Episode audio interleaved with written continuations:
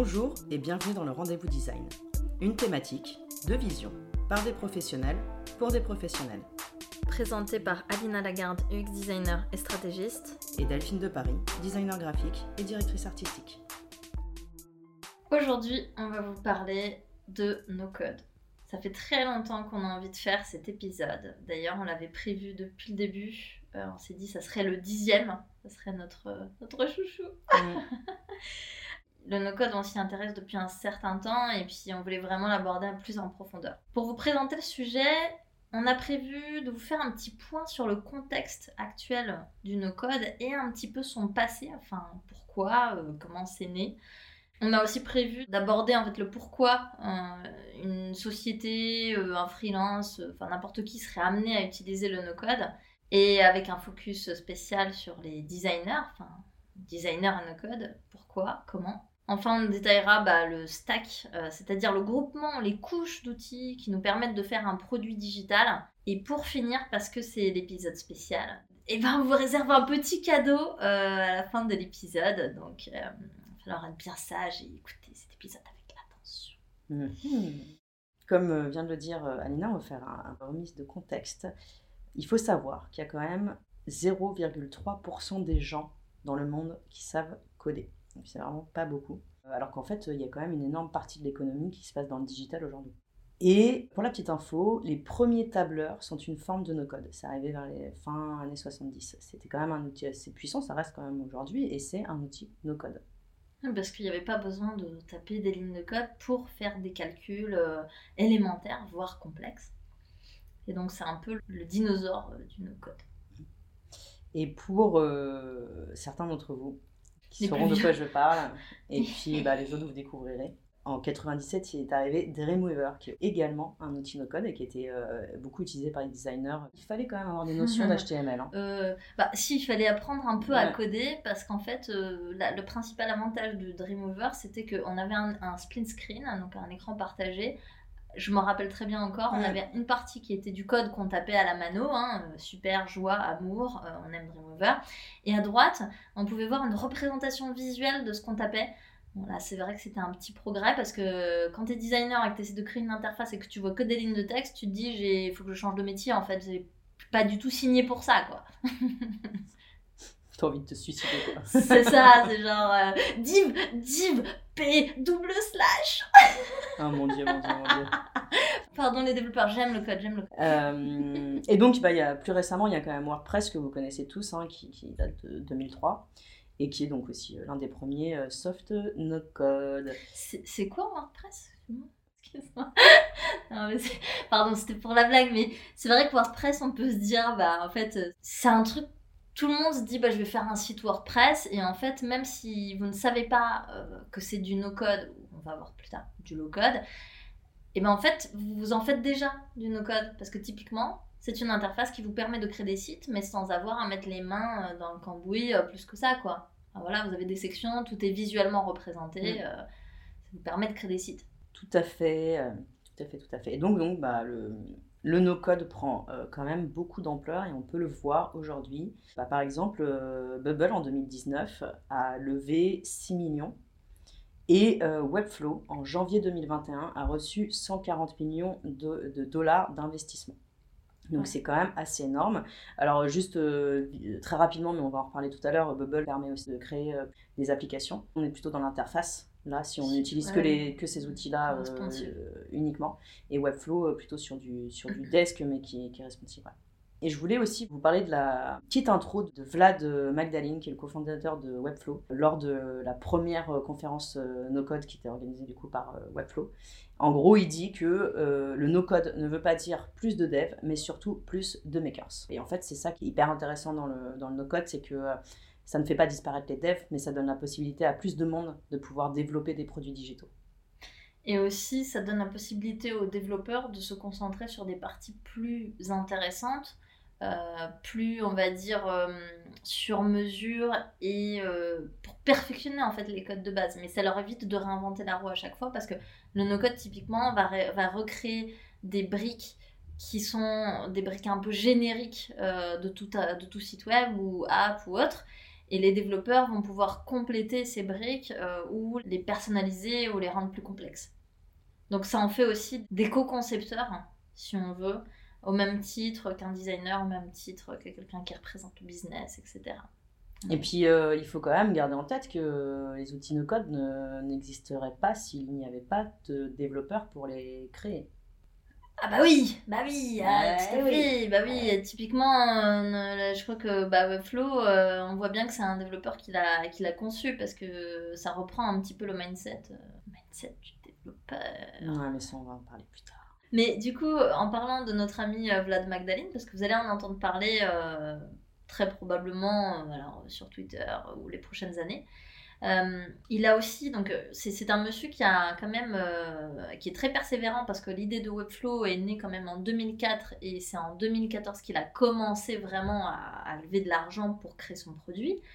Mais il a aussi des idées, on va dire avec beaucoup d'ambition, parce que lui, ce qu'il disait même dans ses speeches ou dans ses tweets, c'est qu'il voit le no-code remplacer la stack euh, d'aujourd'hui par une stack no-code qu'il appelle la stack AWZ. Donc A pour Airtable, W pour Webflow et Z pour Zapier. On verra un Alors attends, parce que du coup, Airtable. Quoi Airtable Plus data. Airtable plus pour euh, tout ce qui est données, euh, base de données. Donc on, dit ça par exemple pour la stack back développement. pour W, c'est la stack UI front. Ça, c'est plutôt pour ma partie. Flow, exactement. Et Z pour Zapier, on est sur l'automatisation. Euh, donc, euh, qu'est-ce qu'on fait de ces données? Comment on, clipse euh, une application avec un autre, mais etc. Ça, on, peut, on va le voir un petit peu en, détail. Parce que c'est ça qui est intéressant quand même dans nos codes, c'est que on a tendance à utiliser un outil pour tout faire, mais ce qui est intéressant, c'est de, de, faire les stacks et de lier plein d'outils no code. Et là, ça fait un truc hyper puissant. Bah, en fait, c'est ce que dit notre ami Vlad Magdalene, mm. dans le sens où on peut faire des produits complets aujourd'hui en no-code, ce qui n'était pas le cas avant. Ce qui n'était pas le cas de Dreamweaver, n'est-ce pas mm. euh, Pardon. Et alors, euh, pour la petite précision, on a effectivement, on parle de no-code euh, pour un petit peu communiquer l'idée globale de, de, se passer du code pour créer des produits digitaux, mais on a une petite distinction entre no-code et low-code, parce que vous allez aussi entendre ce terme.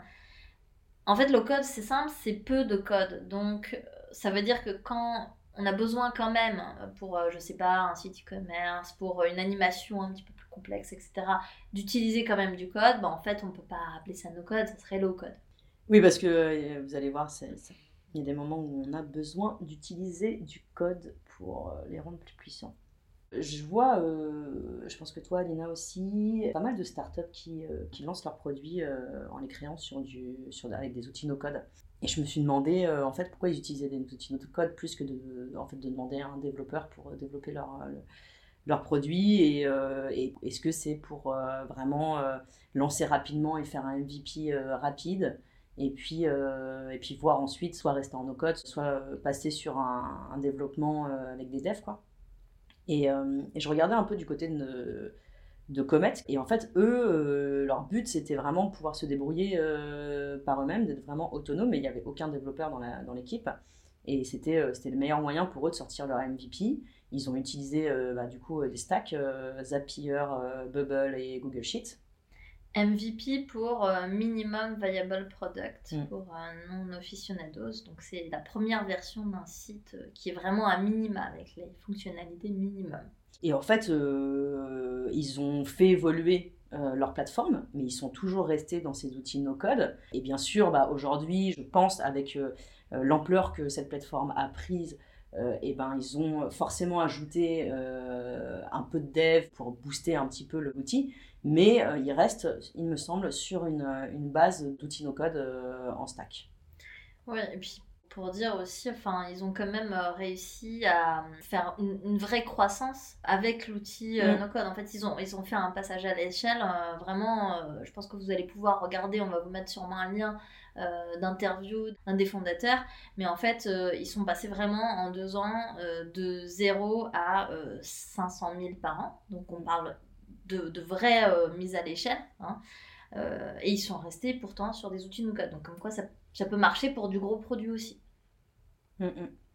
Et puis, il y a aussi le, site euh, L'Intendance qui a hum, réalisé son site sur euh, Webflow, Airtable, Zapier et qui a rajouté un petit peu de Python. Donc, vous voyez qu'en fait, euh, il y a une, base de nos codes, mais aussi un petit peu de développement parce que pour leur projet, il fallait, euh, il fallait un petit peu de dev euh, dedans. Mais, euh, mais si vous voulez avoir plus d'infos, il y a Alexis Kovalenko de Contournement qui a fait un épisode de son podcast sur l'intendance où vous allez avoir beaucoup plus d'infos. Ouais, d'ailleurs, pour, pour l'avoir écouté, en fait, la partie code était destinée à tout ce qui est en fait la phase e-commerce du produit, parce que ça, c'est une brique, par exemple, que Webflow euh, n'a pas forcément. Ils ne gèrent pas très bien le, la brique e-commerce. C'est pour ça qu'ils ont dû euh, faire appel à des développeurs. En tout cas, c'est ce qu'ils expliquent dans leur épisode avec la fondatrice euh, Myriam Benoise, qu'on vous invite à écouter. Exactement. Mais d'ailleurs, on vous invite à écouter le podcast de contournement, car c'est très intéressant et ça parle de sujets assez différents sur, euh, sur le no-code. Hmm. Un autre site e-commerce aussi? Euh, oui, tout à fait. Euh, Loom, qui lui, euh, pareil, c'est un, site e-commerce. Alors là, pour le coup, c'est Shopify et Integromat. Hmm. Integromat qui est l'équivalent de Airtable et Zapier, c'est-à-dire base de données et automatisation. Hmm. si je ne me trompe pas. Ouais, c'est ça. Et Shopify, que certains d'entre vous qui travaillent dans le e-commerce peuvent connaître, et c'est aussi un outil no-code. Hmm. Ah.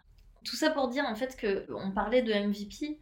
Le no-code, en fait, il rejoint cette mentalité de lean et d'itératif qu'on retrouve beaucoup en ce moment, bah, lié au design thinking, etc.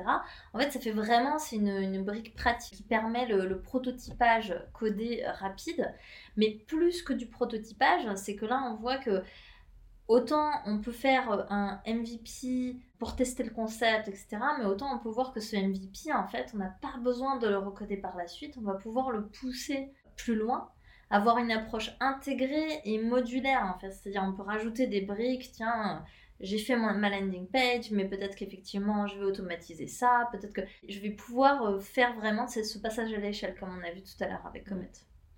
Et euh, bah, l'intérêt c'est que dès le début on teste et on va pouvoir continuer à tester et à grossir en fonction des besoins. Ouais, tout à fait. Alors là, moi, je vais parler vraiment euh, pour le coup, euh, de mon point de vue euh, personnel de designer d'interface, des outils comme, euh, là je vais vraiment prendre Webflow parce que parce que c'est vraiment celui qui pour moi est le plus intéressant. C'est la brique UI. Exactement. Et bah pour le coup, moi qui ne développe pas, j'ai fait un petit peu de, de, code, je connais un peu le HTML, je peux bidouiller sans souci, mais réaliser un site internet ou une app en code, pour moi c'est impossible. Et j'ai été confrontée à plusieurs reprises de voir en fait mes designs un peu détérioré au passage en dev, qui a pu énormément m'irriter, je ne vais pas vous mentir. Et en fait, le fait d'utiliser Webflow, bah, ça permet de mettre un petit peu les mains dedans, d'être vraiment autonome, de faire euh, le graphisme et le développement en quelque sorte. Et ça permet aussi de se rendre compte et d'un peu moins pester contre les développeurs, euh, de la difficulté aussi de reproduire un graphisme en code. Parce qu'en fait, Webflow fonctionne en système de blocs comme en dev. Donc, euh, bah, moi, j'ai un peu de notion de dev, donc j'arrive un peu à me débrouiller, mais c'est pas si simple. Et puis, on se rend compte qu'il y a des limites et que euh, bah, les développeurs, des fois, ils font un peu ce qu'ils peuvent euh, pour réussir à, coller à notre graphisme. Quoi. Oui, parce que c'est des blocs dans des blocs. Dans des blocs. Ouais, voilà, c'est section, container, div pour ceux qui savent parler. Mais, Puis il y a le côté responsive. Donc en fait, c'est une, une, vraie, vraie prise de tête. Et voilà, c'est intéressant en tout cas en tant que designer de mettre les mains dedans. Et puis, euh, et puis c'est aussi intéressant d'être autonome là-dessus, hein, euh, clairement. Tout à fait. Mais de toute façon, toi, tu parles beaucoup de Webflow parce que je sais que tu, tu, aimes bien Webflow. Oui, oui, mais, je euh, sais qu'il y, en a, pas mal Il y a pas mal d'exemples d'autres stacks. Il y en a d'autres. Webflow, ça va être l'outil qui va être le plus difficile à aborder, enfin à appréhender. Moins, intuitif, parce, qu'il se rapproche vraiment de cette structure du, développeur, en fait. Comment on pense un développeur? Bah, Typiquement, c'est Webflow le reproduit très bien. Il faut avoir des notions et une réflexion dev un peu. Euh, clairement. Après, ça s'apprend, hein. il y a des super tutos Webflow. euh, Ça peut- sincèrement. Webflow peut permettre de justement d'apprendre cette approche Ah oui, de dev. complètement, hein. complètement. Ça peut être à l'inverse, ouais. Mais il y a aussi euh, Weebly qui est, euh, qui est hyper simple d'utilisation, qui est plus basé sur des templates. Il y a mon- Malheureusement, ça sera beaucoup moins flexible que Webflow, parce que Webflow, on peut partir vraiment d'une page blanche et, et tout construire, alors que Weebly, on va être plutôt sur du template qu'on va modifier. Streamly, ça va être plutôt sur de la landing page. Squarespace, ça va être euh, un peu plus complexe, mais aussi sur des bases de templates. Voilà, un petit peu plus complexe quand même, on peut, on peut toucher à plus de choses. Il va y avoir Card, qui est en Pareil. système de, de Mm. one page Ouais, landing page, Ouais, one ça. page. mais qui est aussi basé un peu comme Webflow sur des systèmes de, de blocs de, de box model, donc euh, système de blocs euh, comme en dev. Et puis bah, donc Webflow, euh, Webflow où là pour le coup il est vraiment très puissant, mais, euh, mais c'est plus difficile de. Ouais, de- il Mm. faut plus de temps pour apprendre à l'utiliser. Ouais, tout à fait. Mais donc ça, effectivement, là, on focus pas mal sur le l'aspect euh, front et UI parce que bon, en tant que designer, c'est ça qui va nous intéresser. Malgré tout, euh, il y a d'autres parties justement dans le no-code qui peuvent nous servir autant pour du design que pour autre chose en fait. C'est mm, toute cette partie donnée. Mm. Enfin, je sais que nous, en tant que designer, on est un peu réticent à utiliser Excel. Et pourtant, bah, de rien, c'est quand même un outil ultra puissant.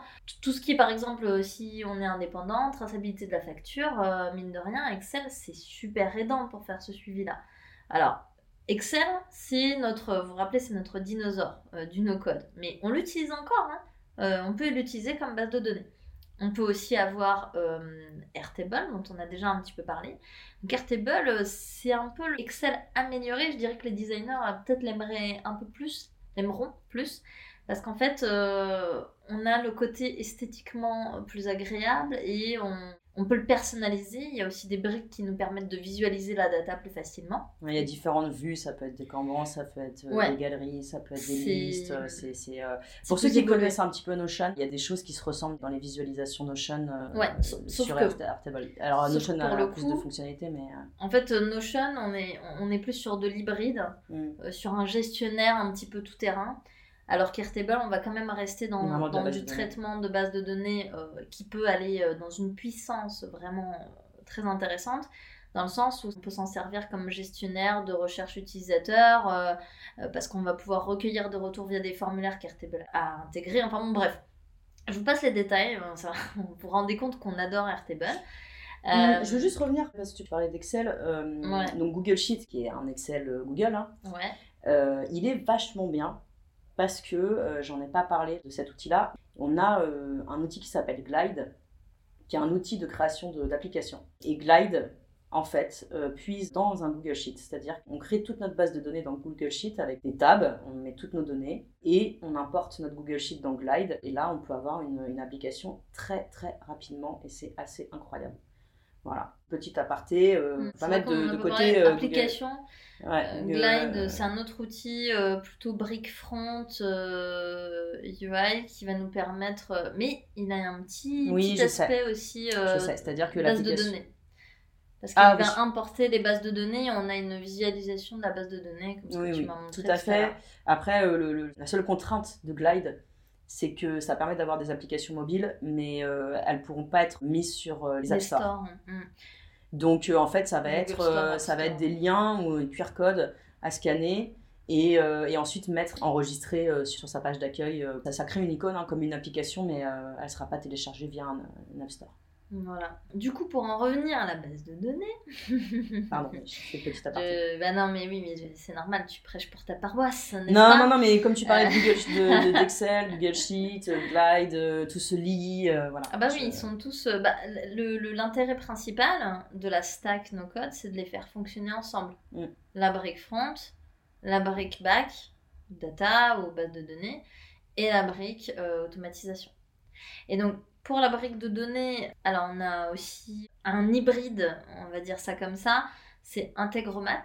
Integromat, donc, qui est vraiment euh, un entre-deux entre Airtable et Zapier. C'est-à-dire qu'on a effectivement un côté euh, base de données et en même temps, on a de l'automatisation. Et bien sûr, bah, pour le recueil des données, euh, bon, ça, je- j'en cite quelques-uns, mais on peut avoir du typeform, donc euh, recueillir des données dans des formulaires pour ensuite les répertorier dans notre base de données. Euh, on peut avoir Jotform, On peut avoir euh, à l'intérieur d'Airtable, c'est ce qu'on disait, maintenant il y a une sorte de brique de recueil de données via un formulaire automatisé. Ça c'est top, hein, c'est une des dernières fonctionnalités il me semble. Hein. C'est très, ouais, c'est apparu il n'y a, pas, très longtemps parce que nous on l'a connu sans.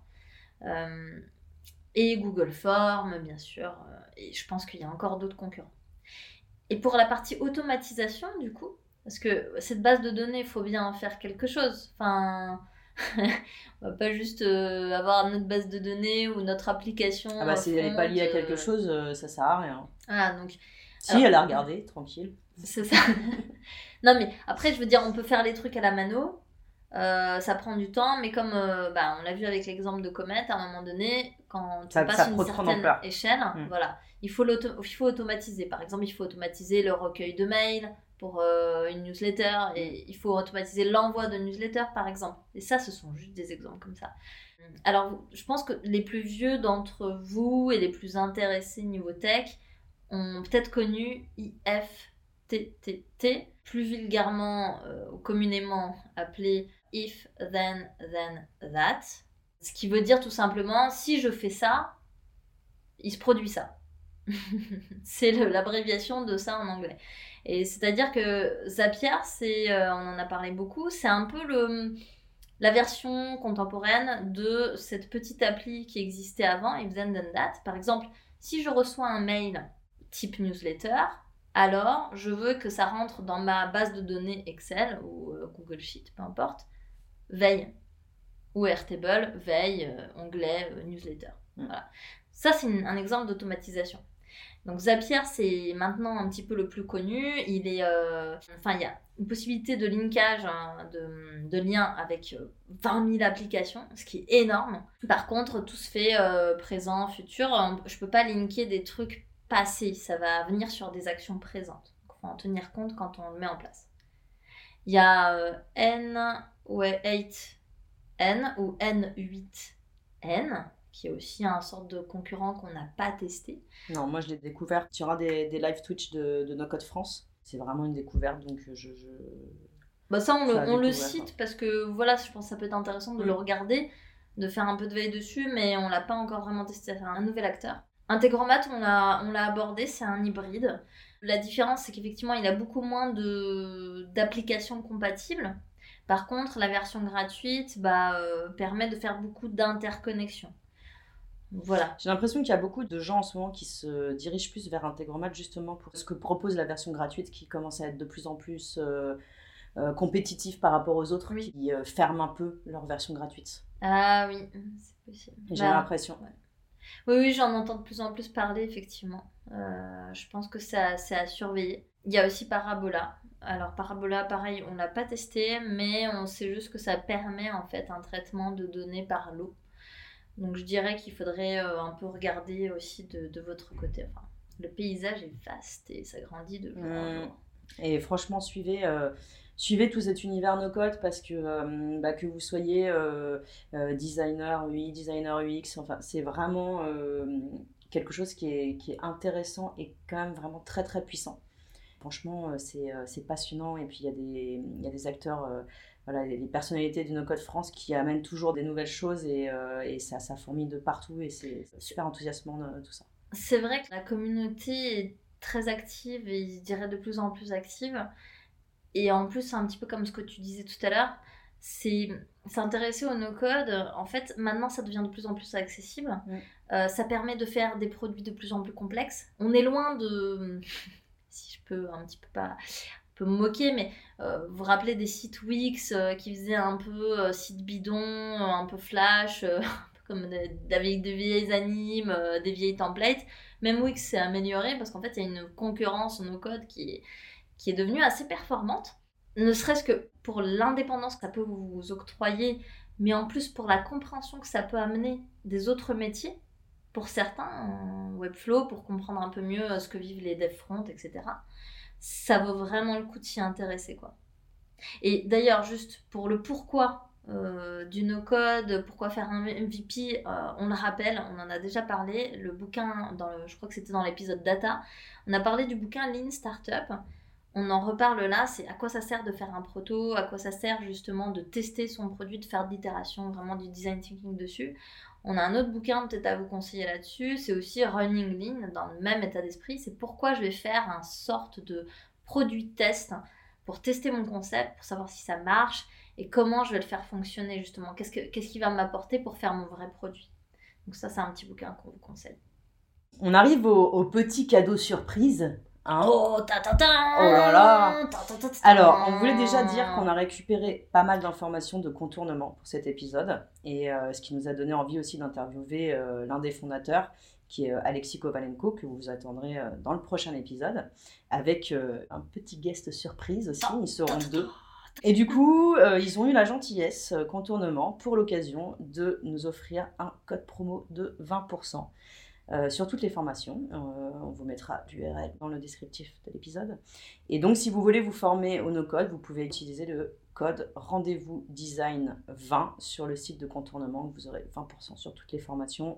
Ouais, en fait, c'est vrai que là-dessus, euh, enfin, autant pour nous euh, que pour vous, euh, c'est vraiment un petit cadeau qu'ils nous ont fait parce qu'on les a interviewés et. Ils ont voulu nous remercier. Voilà, ils ont été très mignons. Alexis nous a gentiment proposé. Et, et puis, alors, à vie personnelle, j'ai fait maintenant trois formations contournement. Euh, j'en ai une quatrième en attente. Je vous les conseille vraiment. Elles sont euh, hyper intéressantes et j'ai vraiment adoré. Donc euh, franchement, allez-y si vous avez envie de découvrir tout ça. allez voir site de contournement. et puis rendez-vous pour le prochain épisode avec Alexis et, guest, surprise. Merci d'avoir écouté le rendez-vous design. Si vous avez des questions ou des commentaires, n'hésitez pas à nous les écrire sur notre Instagram, at le rendez-vous design, dans le post de l'épisode.